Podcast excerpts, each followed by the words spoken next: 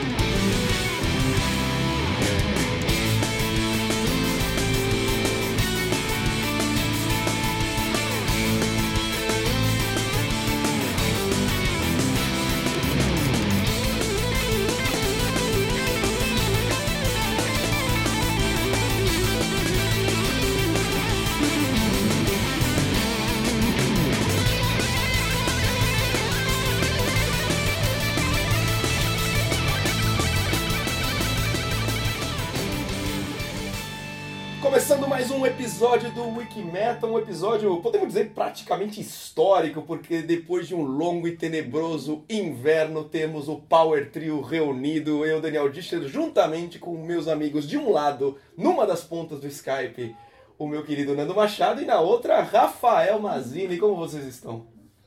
Estamos Ah, bem, estamos bem. É, quem é primeiro? Pode ser Pode você. falar você, pode falar. Não, estamos bem, né? Qual que foi o último que a gente gravou os três juntos? Não lembro. Acho que Slayer Repentless, eu chut- chutaria que foi isso.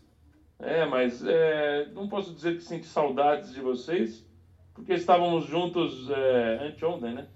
De noite, eu diria, né? Dormimos juntos, acordamos juntos, Power Trio sempre naquela harmonia total, né, Rafa?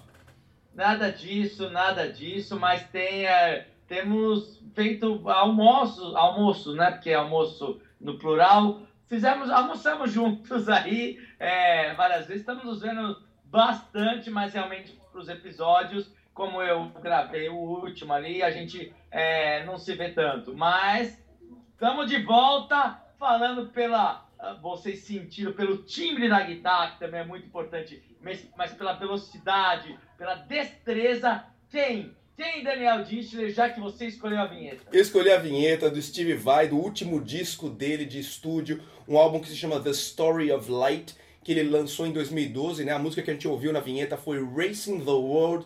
Eu achei muito legal essa música. E o interessante desse disco, Nando, é que ele faz parte de uma trilogia, né? Que ele começou lá atrás, em 2005, com a primeira parte da trilogia, que ele, era o álbum que ele chamou de Real Illusions. E agora em 2012, né? Agora faz três anos ele lançou The Story of Light. E ele promete fechar essa trilogia, possivelmente, né, ele não anunciou exatamente quando, mas chuto 2018, por aí, com o terceiro álbum da trilogia. Então uma coisa mais a longo prazo que ele, que ele pensou mesmo. E ele lançou esse álbum The Story of Light, a música que a gente ouviu de novo, Racing the World. Bacana, né, Nando? Muito legal esse disco. A gente, eu tive a oportunidade de ver o show do Steve Vai no ano passado, quando ele veio nessa turnê desse disco. Fui no show com o Marcos Klein, do Traje a Rigor, que é um grande guitarrista também, e fãzaço do Steve Vai. E muito legal o show. Depois a gente encontrou com ele, ele foi muito simpático. É, foi bem legal. Até... É, lembra, lembrando que eu também estava nesse show do seu lado, você só consegue lembrar do Marquinhos mesmo, né? E eu e, também, e, e eu também, diga-se de passagem. Ah, vocês foram também? É, é, exatamente. Mas a gente vê aí qual o grau de importância que ele dá às pessoas que ficam do lado dele. Né? Não, mas peraí. É... Ah, por que, que vocês não foram depois no camarim encontrar com ele? Porque você só leva seus verdadeiros amigos lá para essas bocadas. Você deu, você deu um meet and greet só pra ele. Meet eu... and greet. Greed, é. É, é, é mas é, nesse caso é, né? Greed, é de ganância. Você só dá pra ele, não pra nós. Não, na verdade é que vocês foram embora antes de acabar o show. É verdade, é verdade. Tem a ver. Mas voltando a falar do, do Story of Light, Nando, tem uma coisa bem é, curiosa pra mim que eu achei legal desse disco. Tem uma música nesse disco que se chama No More Amsterdam que tem os vocais da Amy Mann, né, que é uma cantora que eu gosto muito, eu conheci ela curiosamente, é, porque eu gostei muito daquele filme Magnolia, sabe? Que saiu, acho que no final dos anos 90, perto do ano 2000. Filme com Tom Cruise, com a Julianne Moore. O muito sal... bom. é, que chove sapo. Isso, o, o, saudoso, né, falecido Philip Seymour Hoffman, o John C. Reilly. E, e aí eu, eu, a trilha sonora desse, desse filme, eu fiquei louco, assim, comprei o soundtrack, quase todas as músicas são dela. Falei, nossa, que cantora legal, eu não conhecia tal. E aí eu fui ver como eu sou bobo, né, como eu não tinha percebido. Ela eu ouvi os vocais dela um milhão de vezes na famosíssima Time Stand Still do Rush. Ela que é canta... isso que eu ia falar, é. é ela que canta no, no Time Stand Still. Isso, com o Geddy Lee, muito, muito legal. E ela participa nesse disco do, do Steve Vai, né? Muito bacana, né, Rafa?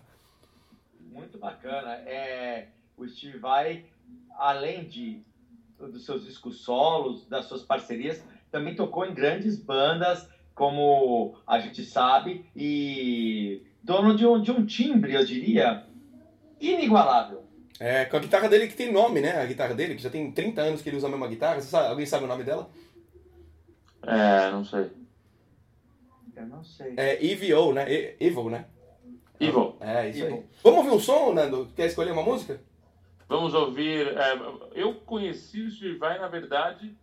É, a história dele é muito interessante, né? Porque ele começou muito cedo, começou tocando guitarra com 13 anos estudou no colégio, na faculdade de, fez faculdade de música na Berkeley, né, na, nos Estados Unidos, e ele começou tocando nada mais nada menos com Frank Zappa, né? Ele conseguiu fazer as, as transcrições das músicas do Frank Zappa com menos de 20 anos de idade foi convidado para tocar com o Frank Zappa, que é um dos grandes músicos da história aí do, do rock, da música em geral. Tocou dois anos, excursionou com o Frank Zappa, depois ele tocou com um monte de gente, né? E, e, o primeiro contato que eu tive, pelo menos com o Steve Vai, assim, já tinha ouvido falar e tudo, é, já tinha ouvido o disco solo dele, o primeiro disco solo dele, que é o Flexible. Um disco meio de jazz, meio de. Um, um som muito louco, né? Meio Frank Zappa até. Meio fusion, né? Frank Zappa. Mas eu lembro da, de ter visto o disco, ter ouvido, né? Ele tocando com o David Roth, quando o David Roth saiu do Van Halen, lançou o primeiro disco solo montou uma super banda, né? E aí com o Steve Vai na guitarra e lançou esse clipe. Eu lembro de ter visto esse clipe que o cara realmente fala com a guitarra, né? Que é de Yankee Rose, vamos de Yankee Rose.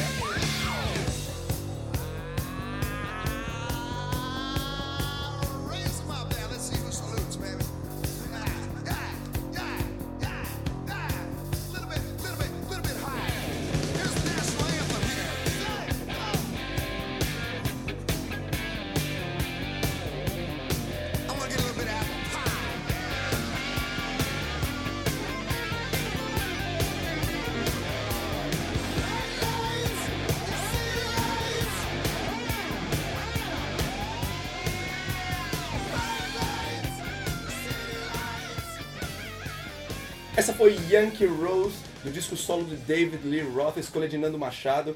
É, super grupo né, que, que o Nando falou, né, com Billy Sheehan no baixo, descasso, muito bacana. E Nando, duas coisas que você comentou antes de chamar a música que eu acho bacana é, a gente é, estressar um pouquinho mais. Uma sobre o Berklee College of Music, é, é, o, é o sonho, né, o nirvana de todos os músicos estudar nessa, nessa, nessa escola. Ela fica em Boston, né, em Massachusetts.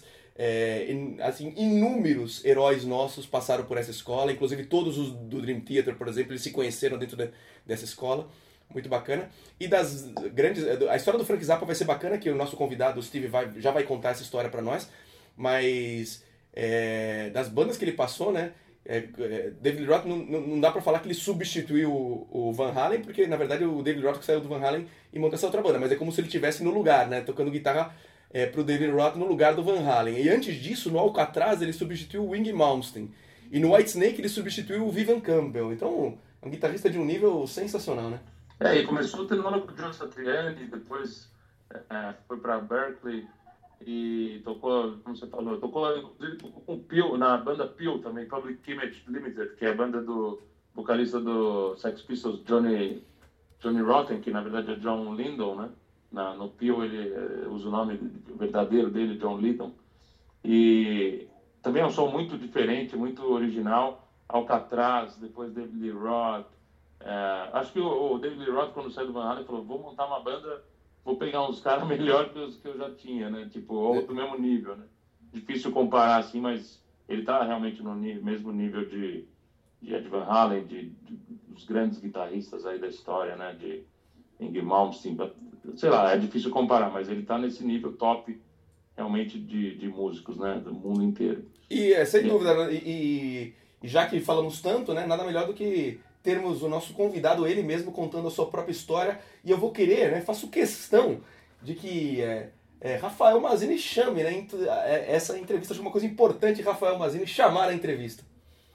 Bom, ele tá falando essa bobagem porque é, eu esqueci de chamar a entrevista com o menino lá alemão, né? E, e aí foi para os erros a entrevista. Mas eu vou chamar assim e quero só explicar que nosso, essa entrevista foi concedida ao nosso grande amigo, o Tete Luiz, Luiz Pimentel. É, Luiz o quê? César. Luiz o quê? César. Luiz César Pimentel, que nós carinhosamente chamamos de Tete, e Tete cedeu essa entrevista, fez, falou, poxa, o Wikimetal, o Tete sempre nos ajuda, quero mandar um abraço para ele, leia a coluna dele na Road Crew, o Tete quer que eu relance o disco do Menarca, isso é apoio, Tete, obrigado. É, é de sacanagem, né, que ele fala, é brincadeira. Não, ele escreveu no e-mail que queria mesmo, então... Mas é de você- brincadeira. Obrigado, Tete. Obrigado pela entrevista. Curtam aí o Luiz César Pimentel conversando com Steve Vai. Hi, Steve. How are you doing? Hi, doing very well, thank you. E aí, galera, vamos começar a nossa entrevista dessa semana. Essa semana quem entrevistou o Steve Vai foi o Luiz César Pimentel, amigo nosso, né, o Tete, que já fez muitas entrevistas pra gente também. E ele já começa perguntando, falando, né, agradecendo o Steve pelo tempo e falando que ele é um guitarrista único, um compositor único, não é um, um, um em um milhão, ele é, tá mais pra um em um bilhão. E a gente quer saber quando que ele percebeu que ele tinha esse talento para compor na guitarra. Thank for your time. And I, I'll start with you have a, such a unique talent on guitar and composing. It's not like one in a million. It's like one in a billion. Because I, I can I can put six other guitar players or composers like you today. When did you realize you had such a talent to, to compose and on guitar? Well, um, I mean, there was never a point where I just thought, wow, I can do this. Because I always just did it. It, it. it was the one thing that was always kind of natural to me Since the beginning? since the beginning. Since, really? Uh, at, at 13 you you began. well, even before that, I, I, I remember when I was about five years old, really? I um, that's when I first discovered music. I, I, I went to a piano and I, I didn't even know what a piano was. And I hit a note and, and I noticed that to the right the notes go higher and to the left they go lower.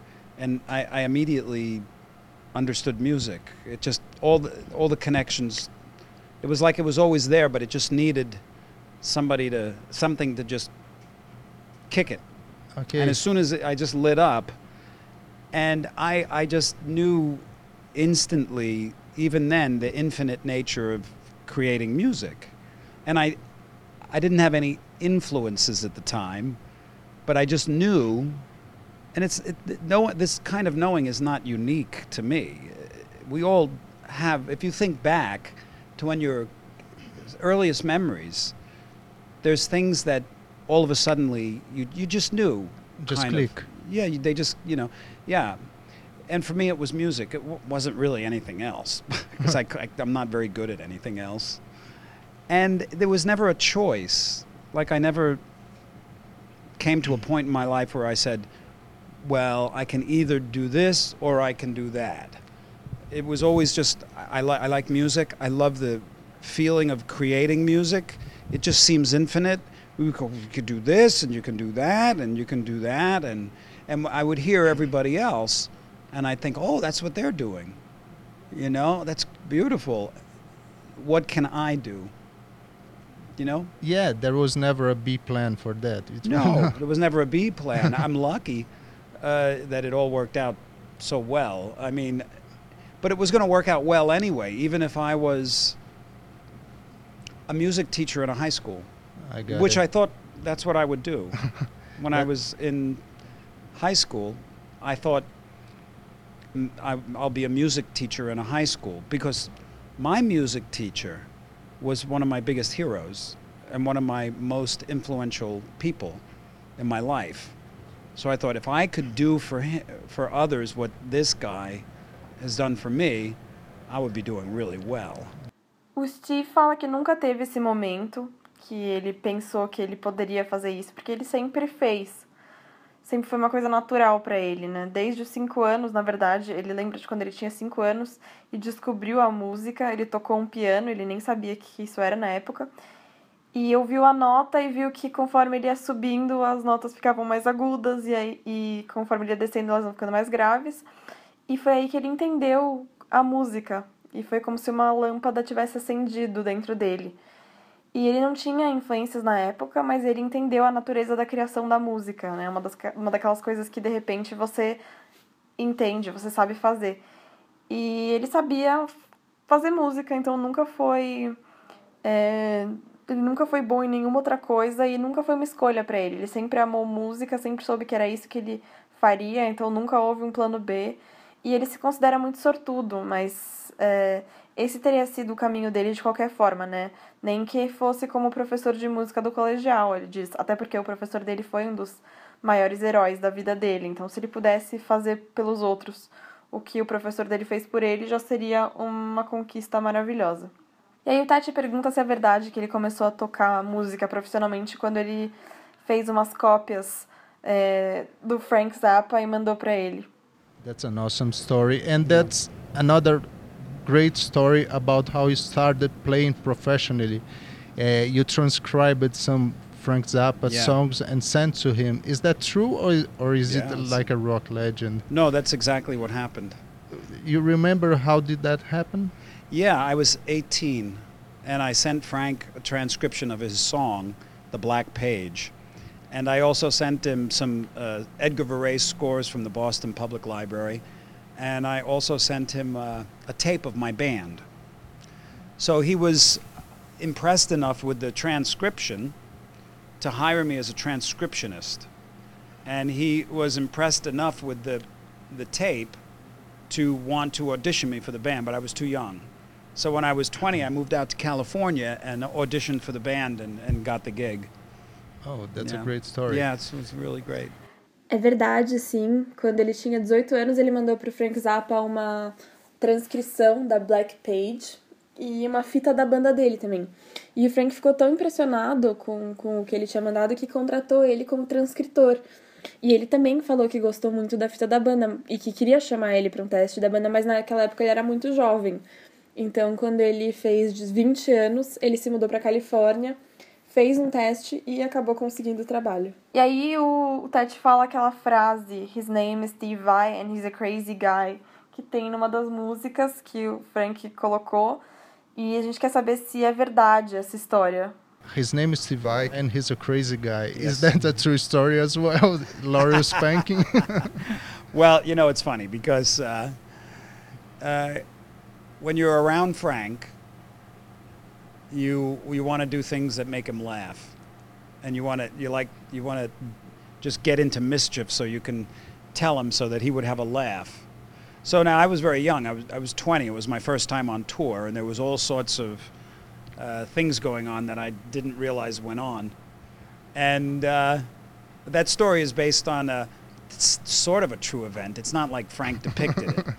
I'm I'm not I'm not a, a, a, sexual deviant or anything like that. You know, it was like just fun. It okay. was just fun, and uh, you tell Frank about it, and he just puts it all in a song. O Steve diz que essa história é baseada em fatos reais, mas não é totalmente verdade. É, na verdade, quando ele, quando você tá perto do Frank, você quer mais é fazer ele rir mesmo. E naquela época ele era muito jovem, ele tinha 20 anos, era a primeira turnê dele. E é, contou essa história pro Frank e o Frank colocou na música. E agora vamos para nossa pergunta clássica. Vamos ouvir aí o som que o Steve vai, vai escolher pra gente.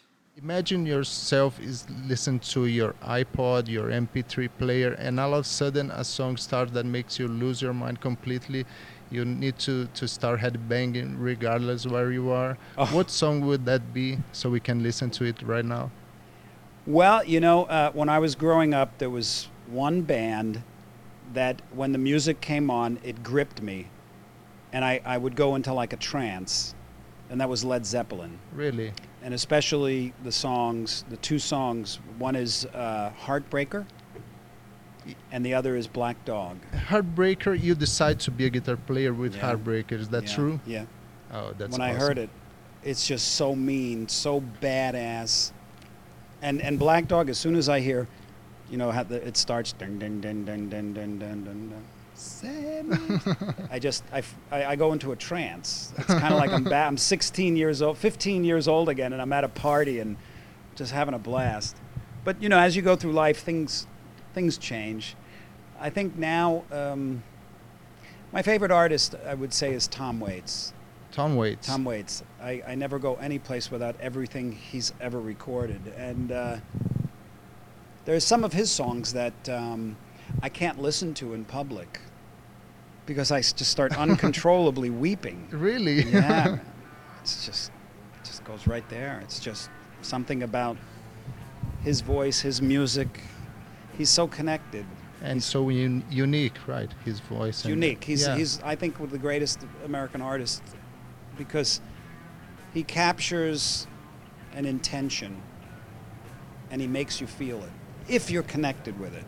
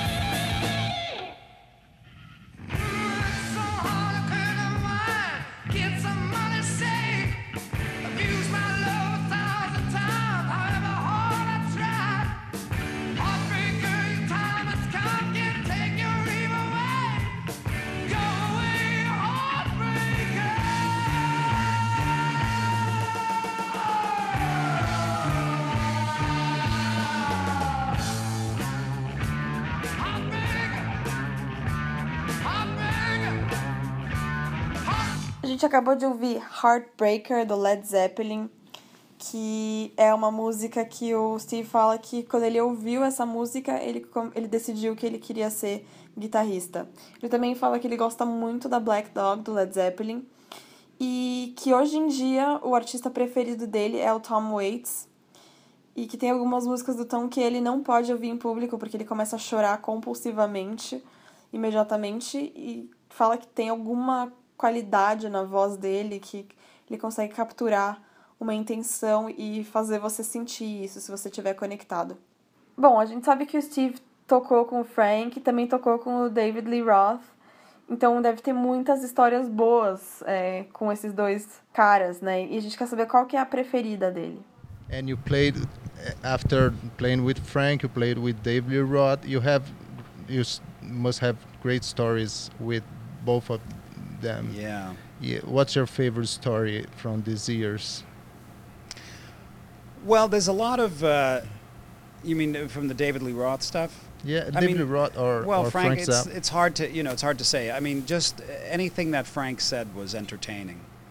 He was just so funny and so brilliant and so witty, and um, just watching him do anything was like marvelous.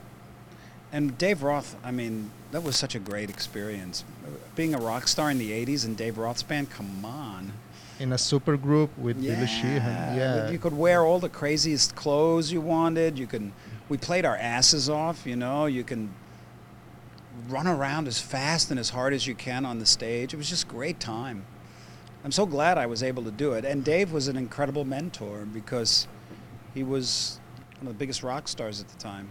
Ele diz que é difícil escolher uma, porque tudo que o Frank falava era demais, né? Tudo que eles viviam. E só de poder ver ele fazer qualquer coisa é, já é maravilhoso. E a experiência dele com o David Roth também foi fenomenal, porque ser um astro de rock nos anos 80 era demais. E ainda mais na banda do Dave, né? Que ele, onde ele podia usar todas as roupas que ele quisesse. E eles tocavam pra caramba e podiam correr pelo palco tocando que nem uns loucos. E ele ficou muito feliz de poder fazer isso, né? E também fala que o Dave era um, um grande mentor.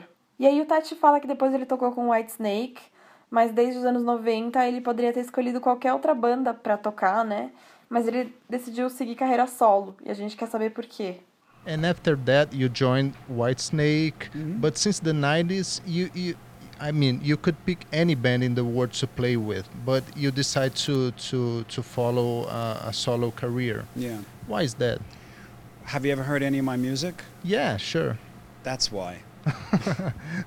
Okay, that's a great answer. E o Steve responde com uma pergunta, na verdade. Ele, ele pergunta se, se o Tete já ouviu a música solo dele. E o Tete fala que sim. E ele responde então que é por isso que ele toca sozinho. Então aí fica aí essa resposta meio misteriosa, meio autoexplicativa.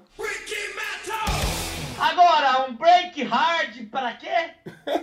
um break hard pra bater um papo pesado, Rafael Mazzini.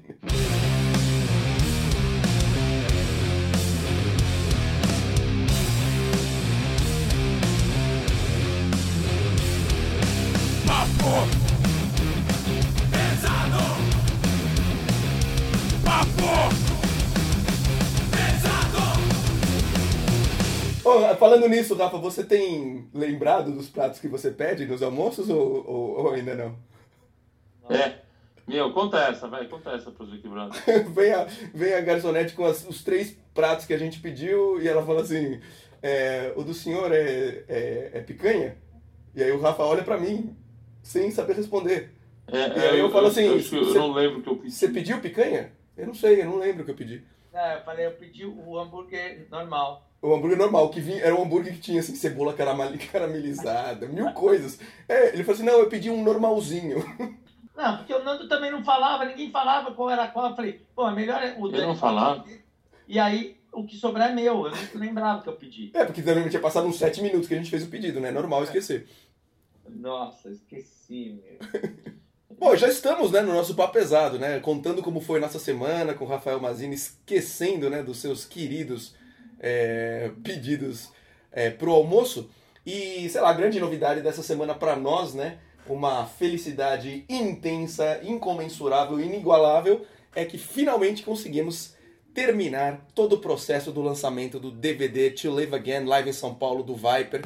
O registro histórico daquela noite mágica que a gente conseguiu organizar em São Paulo, comemorando o lançamento dos Soldiers, né, os 25 anos dos Soldiers, 22 anos sem André Matos, eles tocando, né, cantando na íntegra o Theater of Fate e o Soldiers of Sunrise, uma noite sensacional no Via Marquês que a gente registrou com 10 câmeras, grua, trilho, uma produção sensacional, direção, direção do Maurício Essa, Essa, isso mesmo. produção do Maurício Sósimo. Muito bacana e o DVD está pronto, está em pré-venda, ele está sendo vendido no nosso site wikimetalstore.com.br com desconto até o dia 5 de novembro, porque no dia 6 de novembro ele estará disponível para a entrega. Eu já estou com alguns itens aqui na, nossa, na minha mão e faremos inclusive uma promoção com um desses DVDs já apresentando um Wikibrother, prova viva que finalmente saiu o DVD. Saiu, a gente sabia que ia sair, a gente teve problemas, é, mas a gente nunca desistiu. É, teve gente que achou que nunca sairia, né? Mas ele felizmente saiu. A gente pede desculpas pelas pela demora. Não foi culpa nossa, mas a gente assume né, que a gente é o responsável por, pelo, pelo lançamento, mas finalmente ele saiu. Estamos muito felizes e vocês vão ficar muito felizes também quando assistirem. E a gente espera que tenha mais novidades ainda em breve. Isso mesmo. E Rafa, não sei se você quer falar um pouquinho sobre o outro lançamento que também estará disponível no dia 6 de novembro. Nada mais, nada menos do que o primeiro disco do Viper, que estava fora de catálogo há muito tempo, relançado numa edição sensacional com coisas inéditas aqui, né, Rafa? É isso mesmo, Dani. Já que deu tanto trabalho, né? A gente teve um monte de problema, como o Nando falou, mas era nossa responsabilidade, então assumimos o DVD. Mas já saiu duas coisas direto do forno: o Soldiers of Sunrise, histórico disco, primeiro disco do Viper. Eles realmente uns meninos, o André Matos com 15 anos, o Pete, o grande compositor da banda, tinha 17. É, só que, como o Dani falou, vai com a demo. Quando os meninos, a gente era road, a gente era pequeno, o Nando ainda nem tinha nascido, usava fralda, ele falava cocô. Eu nem tinha nascido, eu já usava fralda. É Ele falava cocô. É, os meninos lançaram uma demo para levar para os lugares, para tentar primeiro conseguir show, depois para tentar lançar um disco. E essa demo tinha um nome até, como se fosse o nome do disco, da demo, com quatro músicas, se não me engano. E nós estamos lançando, além do CD original Soldiers of Sunrise, um outro CD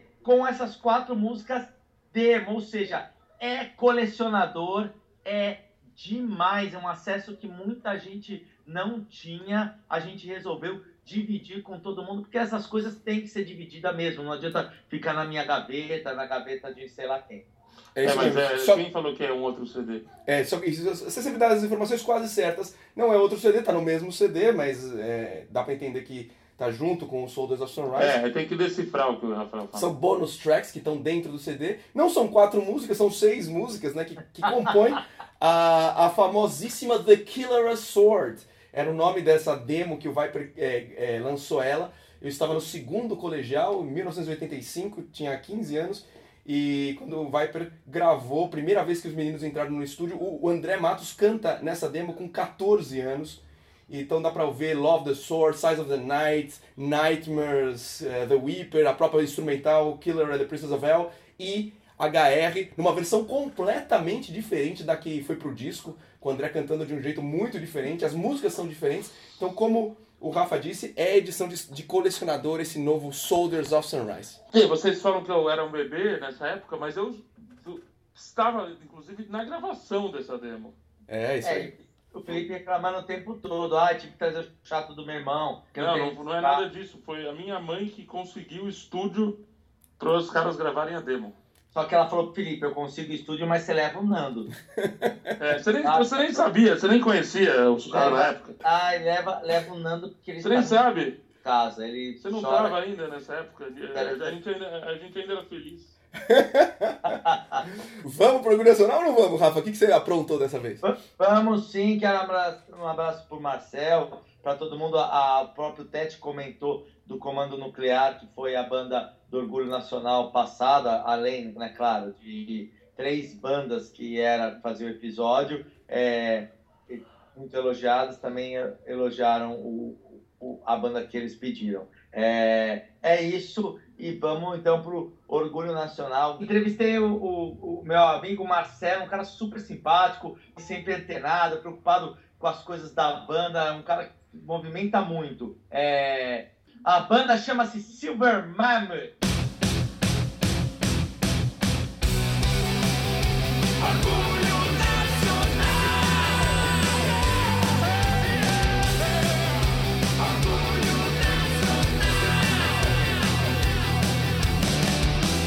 Começando mais um Orgulho Nacional e dessa vez eu tenho na outra ponta do Skype, revisitando ainda bem aqui o Wiki Metal, o Marcelo, vocalista da Silver Mammoth, uma banda que pela segunda vez nos visita e conta histórias fantásticas. E agora com um disco novo saindo do forno, escutei uma música só que tem videoclipe maravilhosa. Mas vamos conversar esse papo, não deixa eu ficar falando. Marcelo, bem-vindo mais uma vez ao Orgulho Nacional.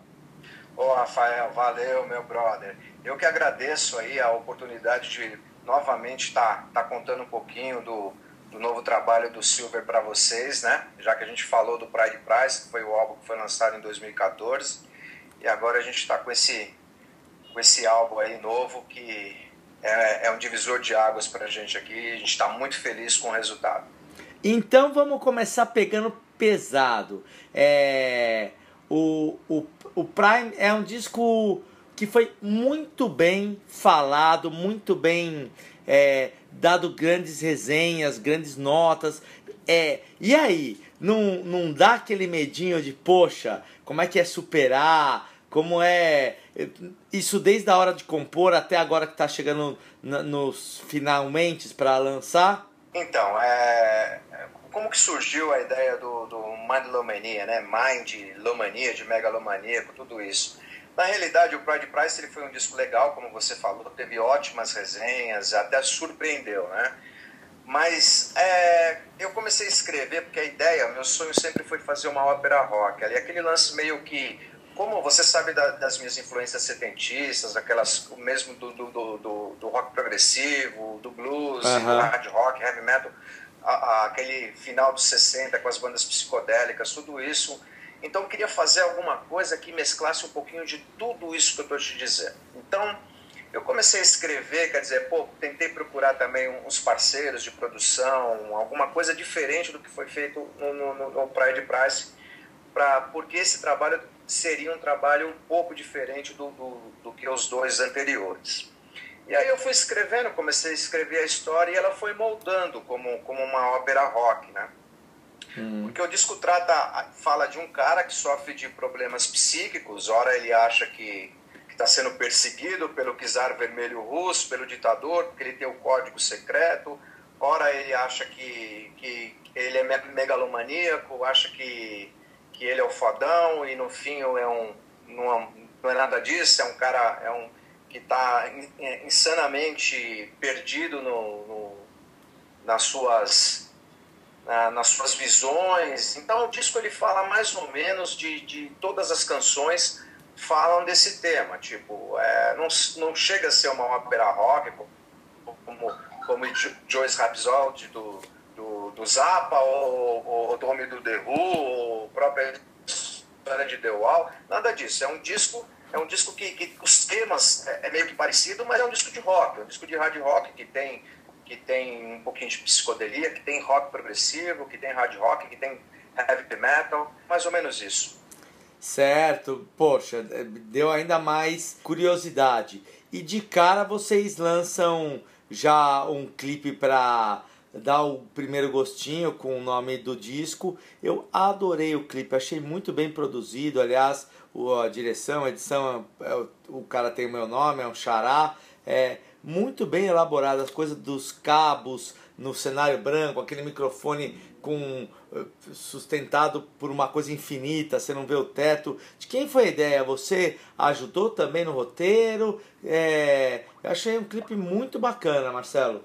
A gente tinha a ideia de lançar o, o single é, antes do, do álbum e porque eu sempre gosto de eu, eu sou um, um cara que, que curto videoclipe né eu sou da de uma geração que, que que que as bandas faziam muito videoclipes e eu eu gosto eu acho bem legal e a gente É, resolveu, antes do, do lançamento do disco, lançar esse single, uma das músicas mais curtas do disco, três minutos, para justamente uma música rápida e, e que deu o nome, o nome para o álbum. E vamos escutar então, né, Marcelo? Vamos, vamos escutar esse single maravilhoso de, de cara, né, pra todo mundo conhecer o trabalho e ficar esperando o que vem. Anuncia aí a música. Aí o Wiki Metal, galera, vamos ouvir o primeiro single do álbum Mindlomania, a música Mindlomania que leva o nome do álbum. Rola aí, Rafa.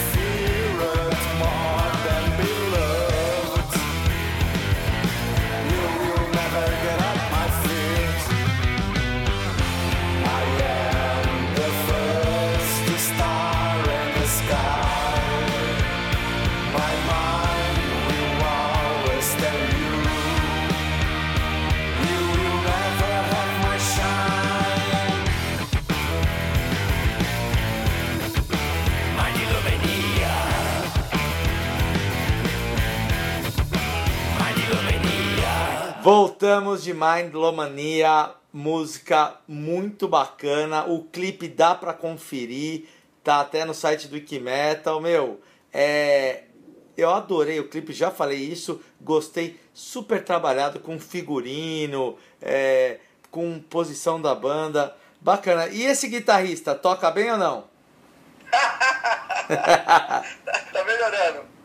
É, foi bem, ele foi bem influenciado, ele viu, ah, ouviu as coisas boas desde pequeno. Com- Conta um pouco da história de ter esse guitarrista na própria banda. Ah, esse cara é o seguinte, esse cara quando ele, quando ele era bem pequenininho, eu tinha que levar ele pra música de algum jeito. Então, eu ficava lá pegando tudo que eu tinha do Kiss, assim, falava, puta, os bonequinhos, tudo, aí falava, pô, é super-herói, tá vendo? Aqui, olha aqui essa capa, os caras são super-heróis. E aí comprava uma guitarrinha e tá, e botava o Destroyer na mão e não sei o que, não sei o que lá.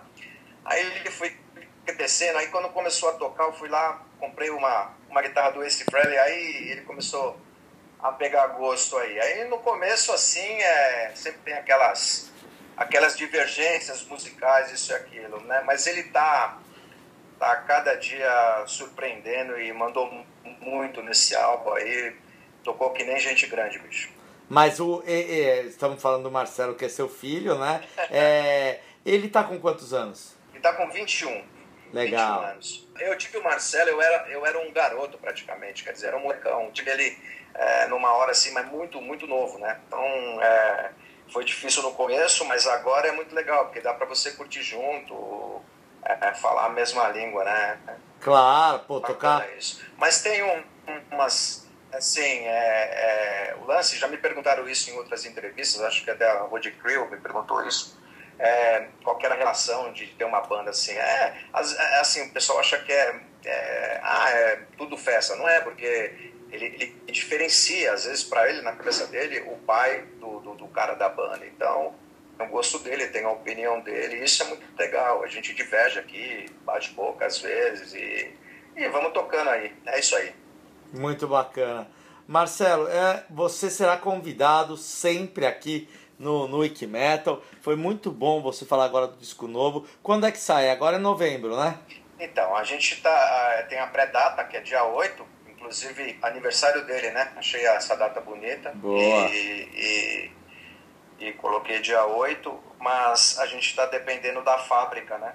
Porque esse disco também agora ele tem um selo, ele não é de forma independente. E também é, tá tudo praticamente pronto, só, só, só precisamos o ok da fábrica para poder lançá-lo realmente no dia 8. Mas a pré-data é dia 8 agora, tá aí, começo do mês que vem. Muito bacana. Mindlomania. Vamos todo mundo conferir. Por enquanto dá pra ouvir agora a música que a gente escutou. Tem o clipe. E em breve teremos ele fisicamente em nossas mãos. É, espero sucesso e Ah, quero, Rafa, quero ver vocês ao vivo, né? Ah, sim. Aí a gente vai estar preparando um show para fazer a turnê do, do, do álbum ano que vem aí. Esperamos aí muitos convites, muitas cidades aí, interiorzão, outros estados aí. Rodar esse Brasilzão aí, mostrando é, músicas do Pride Price, do primeiro álbum também.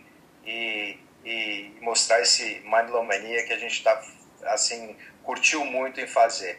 Aproveitando, quando sair o disco na nossa página, é, silvermammothband.com, nós montamos um kit que para 50 primeiras pessoas que compraram esse kit, esse kit é um precinho bem legal e tem camisa da banda, caneca, bottom, é, uma foto autografada. Quer dizer, depois vocês entram lá e, e dá uma verificada, e tá bem legal o kitzinho também.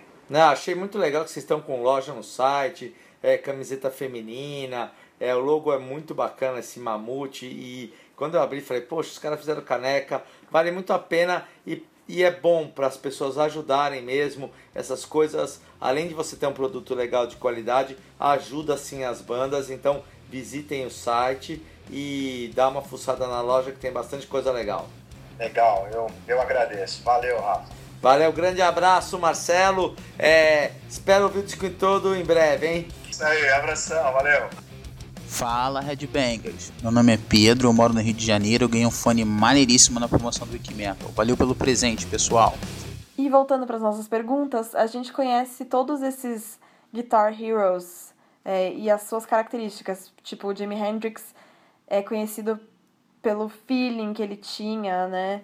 E o Ingrid Malmsteen é conhecido pela rapidez dele e o Joe Satriani pela técnica dele. Então a gente pergunta Steve o que, que define a personalidade dele da guitarra. And we, we know this all these great, great guitar heroes like Hendrix, he's known by its like its feeling, like Malmsteen, it's known by his fastness, and Satriani is known by its technique. What would you say your personality on guitar like? Like all I these would, guys, I would say that maybe I'm known for my quirkiness. quirkiness, yeah. Quirky. Uh, okay. Just like, well, maybe I'll- uh, you'd have to ask people, and they would tell you, and you might get different answers. Some might say for the melodies, some might say for the complexities. Some, some not all my music is complex. Some might say for the the, the, the innovative uh, technique, because you know there's some things that I've done that that are can be considered by some people innovative. But uh, for me, if I had to put my finger on it, um, I would say that whenever I play something, I usually know the thing that I'm doing that I think people respond to. The people that, you know, we're talking a very small sector Yeah. of the entertainment business, you know. Uh, but there is an audience and that loves the guitar, and the ones that respond to the thing that I do, I think it's the quirkiness, the bold quirkiness, because I'm not afraid. It's not that I'm not afraid. I don't have a choice, you know. Eh, You, you cut off your potential. What do you want to go through life not being your, you know, not finding something in Everybody has uniqueness. Everybody's unique, but finding it and having the courage or just having it come out is uh, um, sometimes missed. And I think I, I to, to some degree, I found that. And it's sort of like a, I would say it's a melodic, harmonic, adventurous quirkiness that is, has a, you know, has a framework that's sitting on like an esoteric nature, but is very much also a, a little exotic and uh, not extravagant, but what's the word? Um, it's kind of extroverted. Okay, got it. All right. I'm just a kook. Bom, ele usa um termo que chama em inglês quirkiness, que seria mais ou menos a excentricidade dele. É isso que ele acha que mais define a guitarra, a personalidade dele na guitarra, mas você poderia perguntar para várias pessoas que você receberia várias respostas, né? Algumas pessoas falariam que é a melodia, outras a complexidade, outras a técnica inovadora dele, mas para ele, é, ele diria que quando ele toca alguma coisa, ele sabe que as pessoas gostam da ousadia e da excentricidade dele. E ele fala também que não é nem ousadia, na verdade, ele não tem, é, ele não tem muita escolha, porque essa é a qualidade única dele. E poder encontrar essa característica que faz de você um músico único e peculiar é muito bom. Então, é óbvio que ele usa isso a favor dele. E aí o Tete comenta que quando a gente ouve o Steve vai tocando ou vê ele, parece que ele consegue traduzir tudo que ele pensa para guitarra. E a gente quer saber se tem algum ponto fraco nas habilidades dele da guitarra.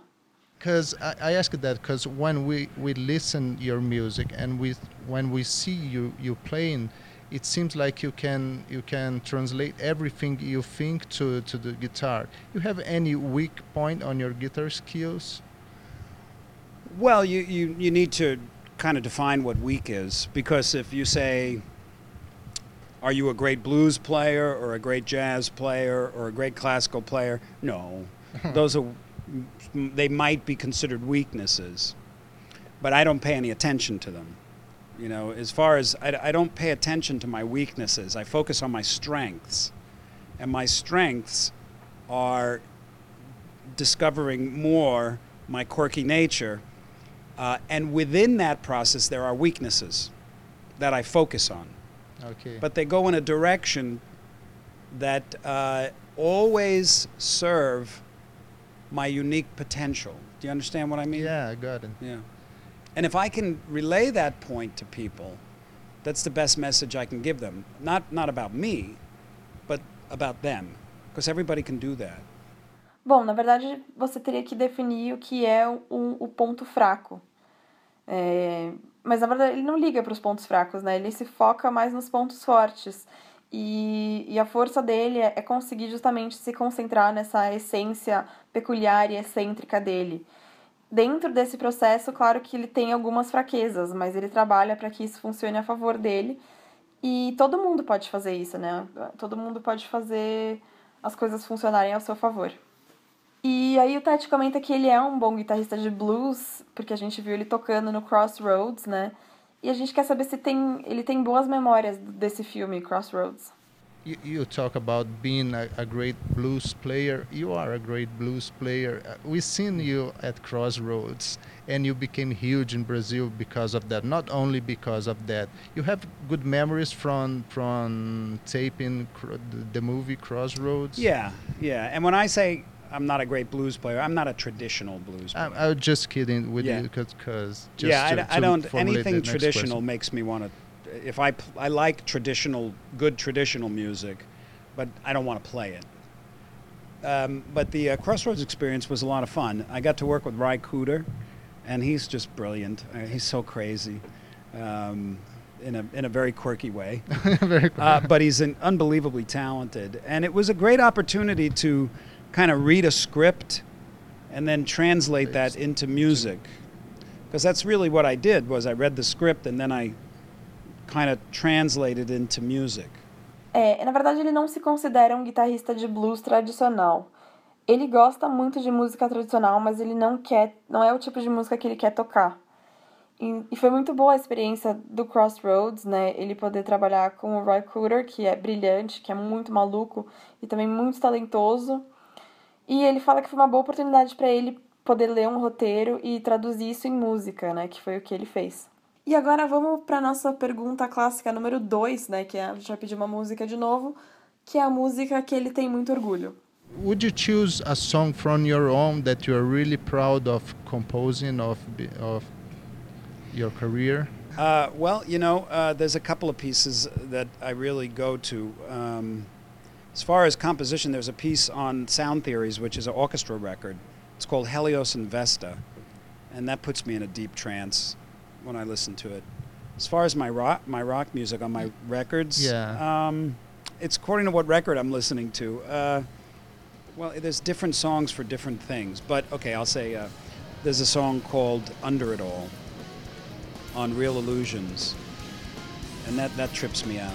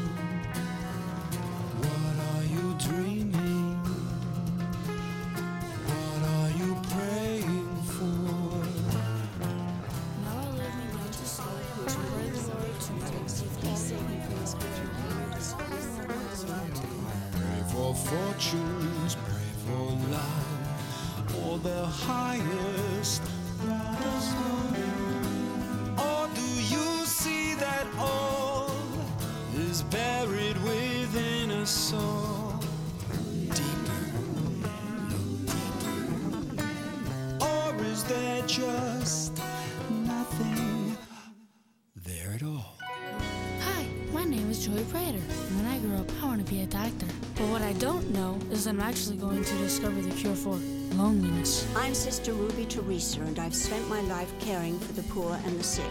I've saved so many, but accidentally killed my baby brother when I was seven. I was 12 when I told my parents that my teacher touched me. He lost his job and family and died in prison. Then, when I was 35, I told the truth. I have a beautiful wife, three amazing daughters that love me very deeply. What I would like most in this world is Bill Gates' money. I never thought that anything I could ever say could hurt someone so deeply. God gave the gift of artists to the world so that people can dream while they're awake. I'm alive and I'm aware. I'm only happy when everyone else is miserable. I'm going to tell you the truth, even if I have to lie to you. I'm dead. I would suffer another whole lifetime of emptiness and pain just to hear one time again the whisper of your small, still voice.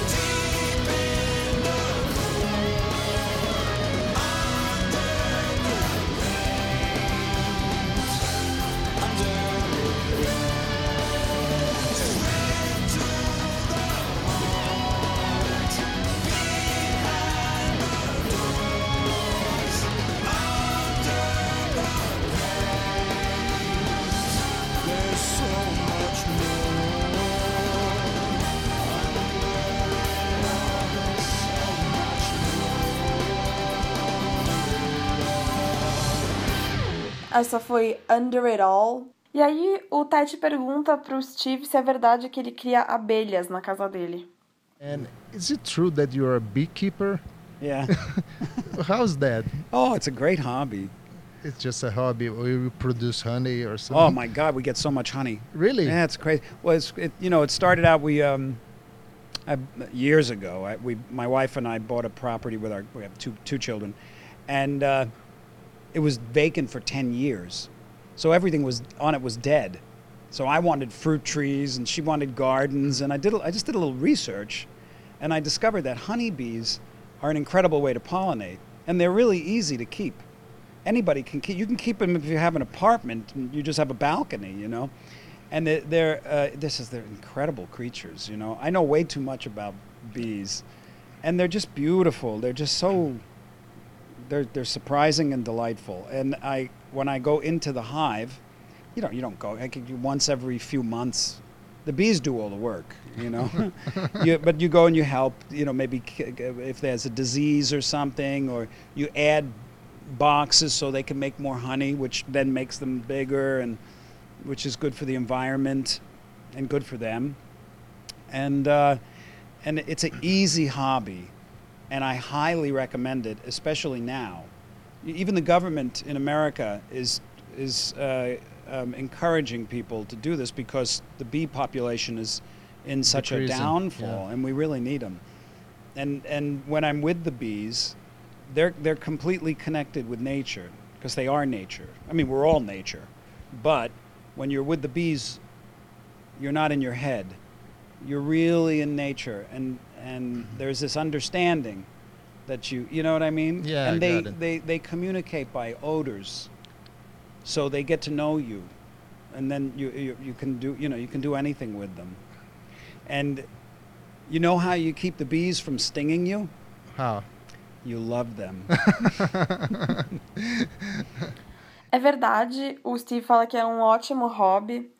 É, as abelhas produzem muito mel e isso começou há, há alguns anos, né? Quando ele comprou uma propriedade com a família dele e que estava abandonada há 10 anos, então tudo lá estava morto. E ele queria é, plantar árvores de fruta e a esposa dele queria plantar uns jardins. E aí ele fez algumas pesquisas e descobriu que as abelhas são polinizadores muito, muito boas, né? Muito bons. É, e muito fáceis de criar também. Dá até para você criar num apartamento se você tiver uma varanda. E ele fala que as abelhas são criaturas incríveis, são lindas. É, quando ele entra na, na colmeia, que, é, que não é tão frequente assim, uma vez a cada alguns meses, é só para ajudar, né? Ele, se tem alguma doença, ele coloca mais caixas para elas poderem produzir mais mel. E ele diz que é um hobby muito fácil e ele recomenda muito, especialmente agora, porque inclusive o governo dos Estados Unidos está recomenda, encorajando isso, porque a população das abelhas caiu drasticamente. E ele fala que quando você tá com as abelhas, você sai um pouco de si e fica mais em contato com a natureza. Então, é, e elas se comunicam por odores, então elas acabam conhecendo você pelo seu cheiro. E aí ele fala que o truque para você não ser picado pelas abelhas é amar elas. Então, muito legal isso, ele deve gostar mesmo das abelhas dele. E agora chegamos ao fim da nossa entrevista. Esse foi o Steve Vai aqui no Wiki Metal. Thank you very much, sir. Thank you very much. Essa foi a nossa entrevista com Steve Vai. Quando eu digo nossa entrevista, Luiz César Pimentel fazendo uma entrevista bacana com o Steve Vai. Ele já tinha, né, feito entrevista para nós com o Dave Mustaine, quando eu e Nando estávamos entrevistando o Dave Ellefson no mesmo momento. Tinha entrevistado o Kirk Hammett, quando eu e Rafa estávamos entrevistando o Robert Trujillo no mesmo momento. Então, Luiz César Pimentel sempre participando aqui no Wikimetal. Muito legal, né? É, nosso amigo há 30 anos, né? Figuras. Tá na hora de a gente entrevistar o Ted, por ele ou num Orgulho Nacional, ou um episódio com ele, porque o cara é jornalista de música, sempre gostou, é, é das antigas, gosta de guitarras legais, tem muita história para contar. O Luiz, é, Antônio, o Luiz César Pimentel. Luiz Antônio. Luiz Antônio Pimentel. Meu melhor amigo, Luiz Antônio. Eu só não sei o nome É, dele. Gosto muito É. dele. Ele é cara muito legal. Fala o nome Ted, errado. vou não te mandar o novo Menarca, eu vou regravar, não é as músicas novas, mas eu vou regravar. Tete, Valeu. não fica chateado que ele não sabe o seu nome, ele não sabe nem o que ele pediu há cinco minutos atrás de almoço, então é normal. Bom, voltando a falar de Steve Vai, né? A gente vai ouvir ainda mais uma música que Rafael Mazini vai, vai escolher, depois vamos ter a nossa promoção tradicional. Eu só queria contar duas participações que o Steve Vai fez né, no- na carreira dele, que acho que vale a pena mencionar. Uma, uma, curi- uma história curiosa que também algum dia a gente pode tentar é, perguntar pra ele mais detalhes, né? Mas ele estava escalado pra gravar o Osmoses do Ozzy, como guitarrista do Ozzy, o disco Osmoses que saiu em 95. No final houve algum desentendimento, ele saiu, o Zac foi chamado, o Zac gravou todo, regravou né, todas as partes de guitarra e a única música que permaneceu como composição é, do Steve Vai é uma que chama My Little Man, que se eu não me engano o, Ozzy fez pro pro Rafael Mazini. pro Jack Osborne, né, pro filho dele. É, é, então é uma, é uma das participações interessantes do Steve Vai. E a outra, a gente até citou, né, o Dream Theater quando eu falei do, do Berklee College of Music e tal. É, o, o Dream Theater tem um disco muito legal que chama Systematic Cha- Chaos. É, e nesse disco tem uma música que chama Repentance, né? Que Rafael Mazini sabe, chama, quer dizer, arrependimento, né? E essa música o Portnoy fez é, por conta daquele lance dos alcoólatras anônimos, daqueles passos que ele teve que seguir para se livrar do vício do álcool tal. E o passo 8, o passo 9 são aqueles passos em, onde as pessoas têm que pedir desculpas, né, para quem elas é, magoaram, ofenderam durante todo o processo, né? E o que, que ele fez, né? O Portnoy gravou depoimentos de várias pessoas e ele incluiu esses depoimentos é, nas músicas, as pessoas pedindo desculpas, né? É, ele gravou o Dave Ellefson fal- do Megadeth, ele gravou o Michael Ackerfeld do Opeth, ele gravou o Jon Anderson do Yes, o Steve Hogarth do Marillion, o Neil Morse, né, que é um companheiro do, do, do próprio Portnoy, que é, toca com ele né, no Flying Colors, naquele projeto que ele tem com o Paul Gilbert, onde eles tocam Beatles, aquele que chama, é, como é chama? Yellow Mother Custard, uma coisa assim. O Joe Satriani, o Corey Taylor do Slipknot e, obviamente, o Steve Vai. Então o Steve Vai participa com a sua voz, né, não com a sua guitarra, num disco do Dream Theater. Achei uma coisa curiosa, acho que não sei se todo mundo sabe, essa historinha é interessante, né? Muito legal, eu tô esperando agora então vocês pedirem desculpas. Desculpas pra você. Você que é o cara que é o ex-alcoólatra e não me pediu desculpas ainda. Fala aí, meu. Eu ainda bebo, eu não, posso, não, não, não passei por esse processo ainda. Então, eu quero dizer que vamos escutar a minha escolha do disco de 90, Passion and Warfire, a música The Animal. Quatro minutos de muita guitarra deliciosa pra você aqui no Wiki Metal.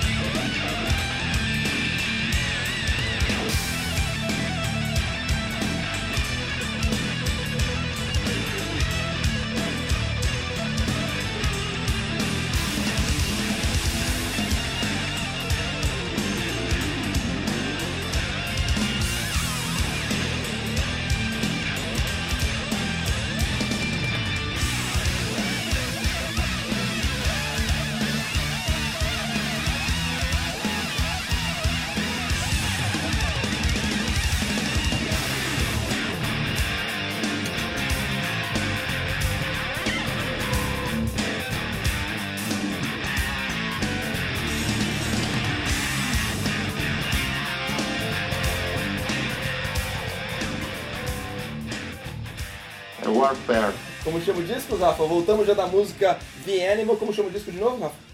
Passion and Warfare. Muito bem. Bom, boa escolha, né, Nando? Finalmente uma Muito boa boa, escolha. muito boa. Finalmente, né? Não escolheu For the Love of God. É, Eu ia escolher, mas eu sabia que vocês iam reclamar. bacana. Nando, vamos fazer uma promo? Vamos fazer uma promo, aproveitando que é a semana do grande lançamento do, dos DVD do Viper, live em São Paulo, To Live Again. Vamos lá dar para um Felizardo um DVD com tem quase duas horas de show, muito legal. Vocês vão gostar bastante. E quem, o que, que o cara tem que falar para, tem que responder para ganhar essa, esse grande DVD? É, fazendo o link com o episódio e com o Viper, é, eu, eu vou juntar os dois, então a pergunta é. Steve que você- Viper, é isso que você vai falar? É, do tipo. isso. O que você vai fazer para ganhar o DVD do Viper? Muito bem. Sensacional. gênio. É um gênio. O DVD tá na minha mão, nesse instante, ó, o barulhinho deu abrindo a caixinha. Muito legal. Fechando. É, é, é composto, como o Nando disse, de- daquela noite mágica, 18 músicas. As primeiras nove são nove do Soldiers, as últimas nove, as nove do Theater. É, na verdade, não, porque tem Rebel Maniac, então é muito bacana. É, confiram o DVD do Viper, lançamento dia 6 de novembro. E enquanto não sai, o nosso Wikibrother pode mandar para info.wikimetal.com.br respondendo essa pergunta genial de Rafael Mazini. É isso, pessoal, para o nosso especial Steve Vai, a volta do Power Trio. Muitos Wikibrothers preocupados com a nossa relação. Tivemos várias DRs. Tá tudo bem, né? É, tudo bem, ele continua odiando o Rafael Mazini. Não, continua odiando, ou seja, nada mudou. A nossa é a mesma Nada relação mudou, de é. 30 anos atrás. Vamos encerrar então? Vamos encerrar. Nos vemos semana que vem? né? Daqui a 15 dias, né? A gente tá fazendo esse esquema de 15 em 15 dias que acho que é mais, mais tranquilo para nós. A gente consegue produzir, é, acho que material com mais qualidade, não fica tão chutado. E também os, tem muitos Wikibrothers que falam assim, pô, vocês produzem tanto conteúdo, não dá tempo de consumir tudo na semana. Então acho que fica mais confortável assim. Nos vemos daqui a 15 dias? 15 dias. Quanto, é, quanto mais tempo, melhor, né?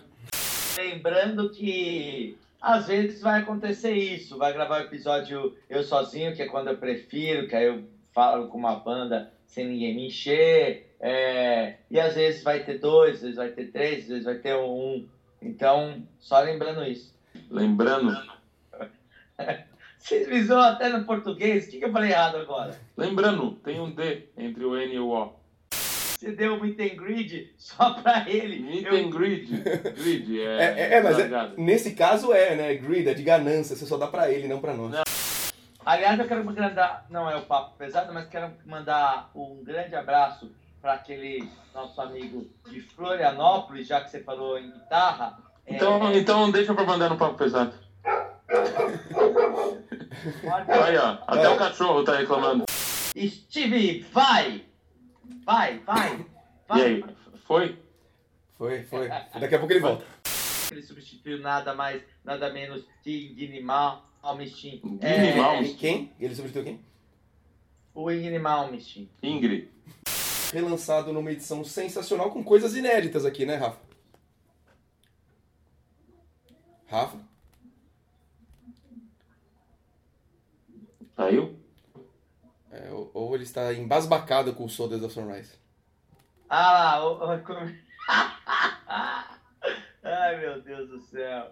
Ai, meu Deus do céu. Sabe o que aconteceu? Não. Conta pra gente. Enquanto o Dani falava DVD, passou um avião, eu apertei o mute. E aí o Dani falou, fala aí, eu tava falando. E aí no meio da minha fala pra vocês, o que aconteceu? Ele caiu, aí eu falei, putz, eles não estão ouvindo, porque eu apertei o mute. O Nando ainda nem tinha nascido, usava fralda, e falava cocô. Eu nem tinha nascido, eu já usava fralda. É. queria mandar um abraço pra todo mundo que escreveu no site no nosso, durante a semana. Comentário. Ué, escreve em comentários, qual a diferença? Eu queria para as pessoas que escrevem no site, então eu vou mandar um abraço pro Daniel, pra Júlia.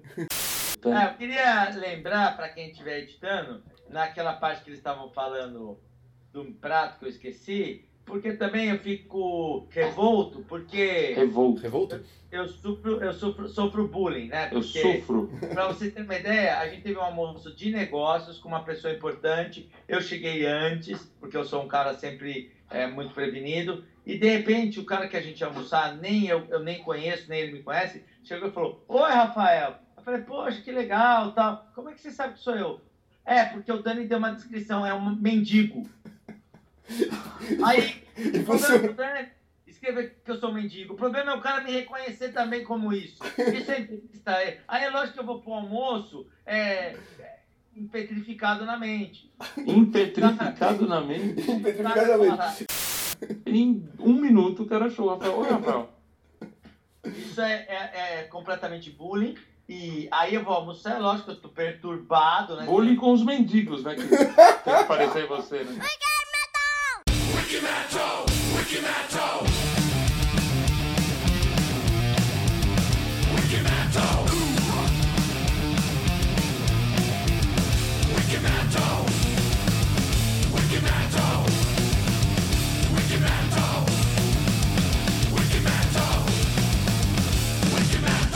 Fico revolto porque Revolto. Revolto?